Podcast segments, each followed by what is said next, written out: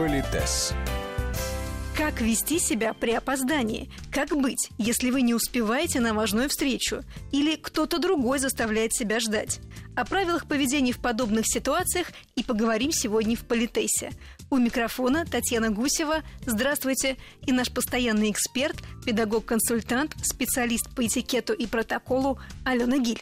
Начнем вот с какого тезиса, который я считаю священным. А, звучит он так. Время – бесценный, невозобновляемый ресурс. Если позволите, такая педагогическая байка, которая мне очень нравится. Звучит она так. В Великобритании есть только три повода для опоздания. Первый – это вас вызвала к себе королева Великобритании, ну, вы понимаете. Второй – человек сломал ногу и не может прийти. Ну и третье – человек умер – все остальное – это не оправдание. Мне очень нравится эта позиция э, с точки зрения педагога. Да? Еще, еще раз позволю себе заметить, что мы с вами сегодня говорим о неких правилах и там, симпатичных историях, но есть здравый смысл, который не отменя... никто не отменял. Есть цели и задачи, которые мы перед собой ставим. Может, у вас цели и задача унизить и обидеть человека, опоздав. И мы об этом чуть позже поговорим.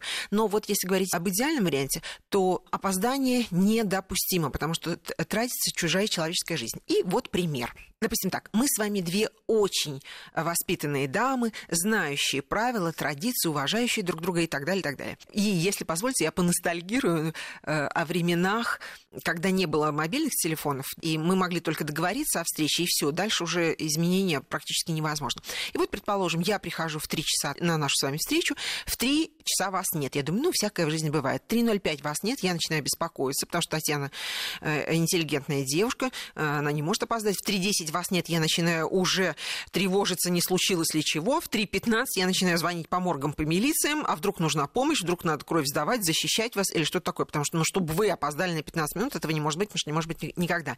Что самое сложное в этой ситуации? Что я 15 минут тревожусь о вас, забочусь о вас, переживаю. И вот предположим, в 3.20 вы вылетаете, вы говорите, Ален, ну ничего же не случилось, ну извини, ну опоздала, вот я жива, здорова, все прекрасно в этот момент хочется чем-нибудь стукнуть вас очень сильно.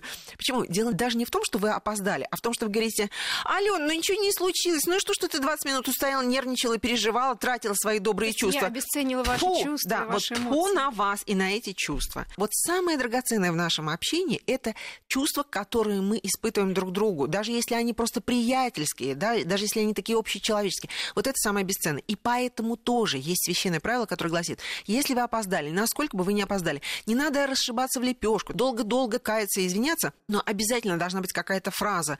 Аленочка, ради бога, извини, ушла последняя электричка, там, я не знаю, опоздала на маршрутку, ну, неважно, вот что-то. Какое-то объяснение Какое-то объяснение, коротенько, чтобы дать понять человеку. Вы, вы, вы понимаете, не все люди умеют, хотят и могут сказать «извините меня» или там «простите меня». Ну и бог с ним. Да, если человек говорит «ради бога, извини, там вот то-то, то-то случилось, поэтому там я опоздала», это и есть, собственно, извинение, и человек дает вам понять, что он очень ценит ваши добрые чувства. Ну вот, иногда обстоятельства бывают сильнее нас. И, кстати, в бизнесе то же самое. Если вы опоздали, мы сейчас говорим вот как чистый белый лист, да, то тоже нужно коротко, очень-очень лаконичной какой-то фразы дать понять, что вы сожалеете, тому были какие-то веские причины. Теперь возьмем другой вариант, менее элегантный. Опять же, вы опаздываете, я стою вас, жду. Почему вы опаздываете, Танечка? Ну, например, у меня есть любимая история, да, вы докрашиваете там левый глаз, не успели, или вы допиваете свой вкусненький кофе, или вы заканчиваете какую-то интересную для вас, приятную для вас беседу, или, возможно, э, был какой-то вот деловой разговор, который принес вам доход.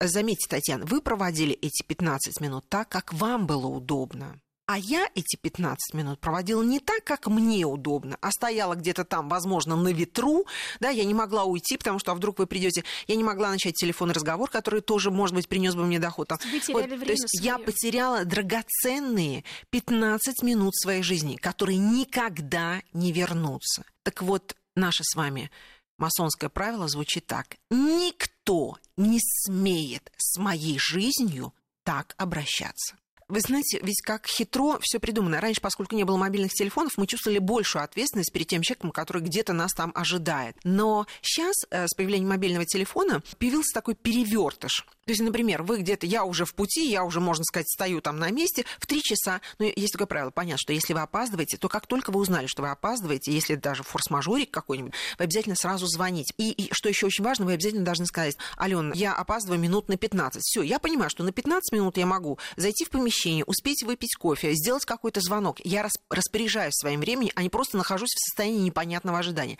Но это хитрая история. Вроде как предупредили, вроде как я не тревожусь о вас, все равно вы провели ваше время так, как вам было угодно, а я должна была где-то там вот как-то не так, как мне угодно проводить свое время. Ну, надеюсь, мы все понимаем, что жизнь сложнее, чем мы сейчас описываем, но тем не менее. Еще история. Вы знаете, что есть так называемые романтические свидания. Вот давайте, Татьяна, вы будете не Татьяной, а будете, допустим, там Анатолием. У нас романтические отношения, мы назначили свидание друг другу. Я специально проверяла, я мониторю, значит, отслеживаю эту ситуацию. Вроде бы пока ничего кардинально не изменилось. Все традиции в нашей стране еще пока соблюдаются. То есть дама, девушка считает ну, для себя практически неприличным приехать вовремя на свидание с молодым человеком.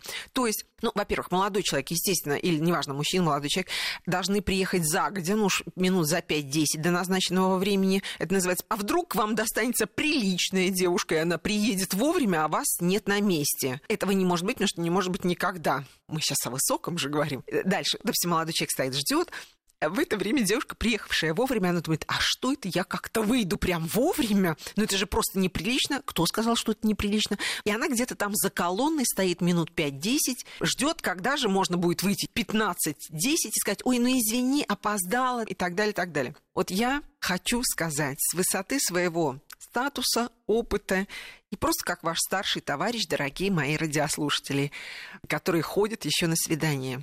Эта дурость несусветная. Почему? Потому что вот стоит молодой человек. Вот я выхожу, он смотрит на меня восхищенными глазами, говорит мне какие-то добрые слова. А, мне приятно находиться рядом с ним. То есть вместо того, чтобы 10 минут своей жизни потратить на стояние за колонны, лучше прийти вовремя и эти 10 минут получать вот все вот это удовольствие. Но что еще прекрасно? Ведь не каждая женщина, да и не каждый мужчина могут сразу говорить добрые слова друг другу. Например, я говорю там, Миш, мне так приятно быть рядом с тобой, мне так приятно приятно, как ты на меня смотришь. Ты вообще такой умный, прекрасный, остроумный. Мне с вами всегда весело. Мы не всегда решаемся говорить. Но если вы мужчина, Татьяна, да, а я вот та самая дама, когда дама приходит вовремя, она ничего этого не говорит, согласитесь. Она просто приходит вовремя, давая понять, что каждая минута, проведенная в обществе молодого человека, для нее приятна и интересна. Вот это высший пилотаж, когда мы не распинаемся, хотя слова мы любим все, мы просто берем и так делаем. И если вы, Татьяна, мужчина, а я женщина, и мы в одной системе координат, вы оцените мое отношение? Безусловно. Вот. Вы понимаете, вот это и есть та самая, простите, я обожаю это слово, ну пусть оно прозвучит тоже, это та самая игра красивая между мужчиной и женщиной, от которой мы иногда добровольно отказываемся. А зачем? Это же так приятно выказать уважение другому человеку, не говоря ему об этом словами, да, а просто сделав вот так-то и так-то. Что касается взаимоотношений в деловой жизни, собственно, время – бесценный, невозобновляемый ресурс. И в бизнесе есть еще такая особенность, как время-деньги. То есть, если, например, вы, Татьяна, очень известный юрист, и ваш час консультации стоит миллион, то вы понимаете, если я опоздаю на эту консультацию, которая назначена с 11 до 12, то я заплачу миллион. Вы были с 11 до 12? Да и я заплачу за это время. А то, что я пришла в половине 12 и вы мне уделили только 30 минут, это чья проблема? Моя. Вы не будете из-за меня, из моего опоздания смещать свою следующую консультацию, которая принесет вам еще один миллион. Как бы это странно ни звучало, но это правильно. Еще в бизнесе, ну, скажем так, я задавала вопрос разным людям э, в разных странах, опаздывают или не опаздывают, на том же Уолл-стрит. Кто-то говорит, что да все у них по-человечески, все они опаздывают, и все как у людей. Кто-то мне говорит, какие такие опоздания. То есть, чем выше статус людей, мы сейчас э, еще сделала бы ремарку, это еще зависит от статуса встречающихся людей, да, поэтому мы так вот как бы огульно, так общо говорим. Так вот, если вы, Татьяна, очень высокопоставленное лицо, мы договорились о встрече, а я по какой-то причине опаздываю, вы можете сделать хорошую мину при плохой игре, я могу там извиниться и так далее. Но, многоуважаемые радиослушатели, вы можете быть абсолютно уверены, что чаще всего статусный персонаж воспримет это как знак неуважения. Значит, не очень вам, Аленочка Викторовна, нужна была эта встреча, раз вы позволили себе опоздать. Мне говорит, Аленочка, ну а вот если ты приезжаешь, ты первый раз в городе или там что-то еще, вот у нас есть такое внутреннее масонское этикетное правило, которое звучит приблизительно так. Это никому не интересно. Закладывай время, приезжай за где, сиди, пей кофе в кофейне напротив. Плюс еще, если, допустим, Татьяна, вы грамотный эксперт э, и у вас грамотный помощник, он мне должен обязательно, особенно зная, что я первый раз и в городе, и в вашем офисе у нас первый раз встреча, он должен мне очень четко обозначить. Например, он говорит, Алена вы знаете, у нас паспортный контроль проходит 30 минут, да, вас будут обыскивать 45 минут, потом вы будете пешком подниматься на 118 этаж. То есть вот когда мне человек все это сказал, я должна это учесть в своем расписании расписании, потому что в 11 часов я не вхожу в здание, а я сижу уже в переговорной комнате. Плюс я напоминаю еще еще раз, на что мы всегда еще заранее закладываем время. На опоздание, на форс-мажорики. Даже если ты едешь на метро, там тоже не равен час может что-то произойти. Конечно. Дальше. Ты пришел. Если я, а я, например, считаю, что все мы дамочки в образе, то есть мы бы хотели, раз уж мы идем на деловую встречу, да и не на деловую встречу, мы бы хотели выглядеть адекватно и элегантно. Привести себя в Совершенно верно. То есть я должна скажем, у меня классический костюм, я не могу в меховых сапогах прийти в классическом костюме на переговоры. Значит, я где-то должна переобуться, оставить свою зимнюю обувь. Дальше я должна поправить прическу, посмотреть, все ли у меня в порядке, попить воды, если нужно. То есть вот все вот это делается до того, как ты вошел на переговоры. И вот, Татьяна, если я прихожу вовремя, то есть вы входите в переговорную, или там мы обе встречаемся, да, и мы входим в переговорную, то, что я при полном параде выгляжу ухоженно, элегантно, вы оцените как профессионал мой профессионализм. Конечно. Причем, вы понимаете, да, это класс. Вот совершенно верно, это класс игры. А чего мне это стоило, это никому не интересно, потому что вы тоже, для того, чтобы так классно выглядеть, вы тоже потрудились. Но это мое уважение к себе, мое уважение к месту, куда я пришла, к человеку, с которым я встречаюсь, к уровню обсуждения обсуждаемой проблемы. Вы точно так же выказали мне такое же уважение. Вот мы не говорим это друг другу. Татьяна, я оценила, э, мне приятно, что вы вот так меня встречаете. Мы не говорим это друг другу. Мы просто так выглядим и так себя ведем. Вот это класс игры.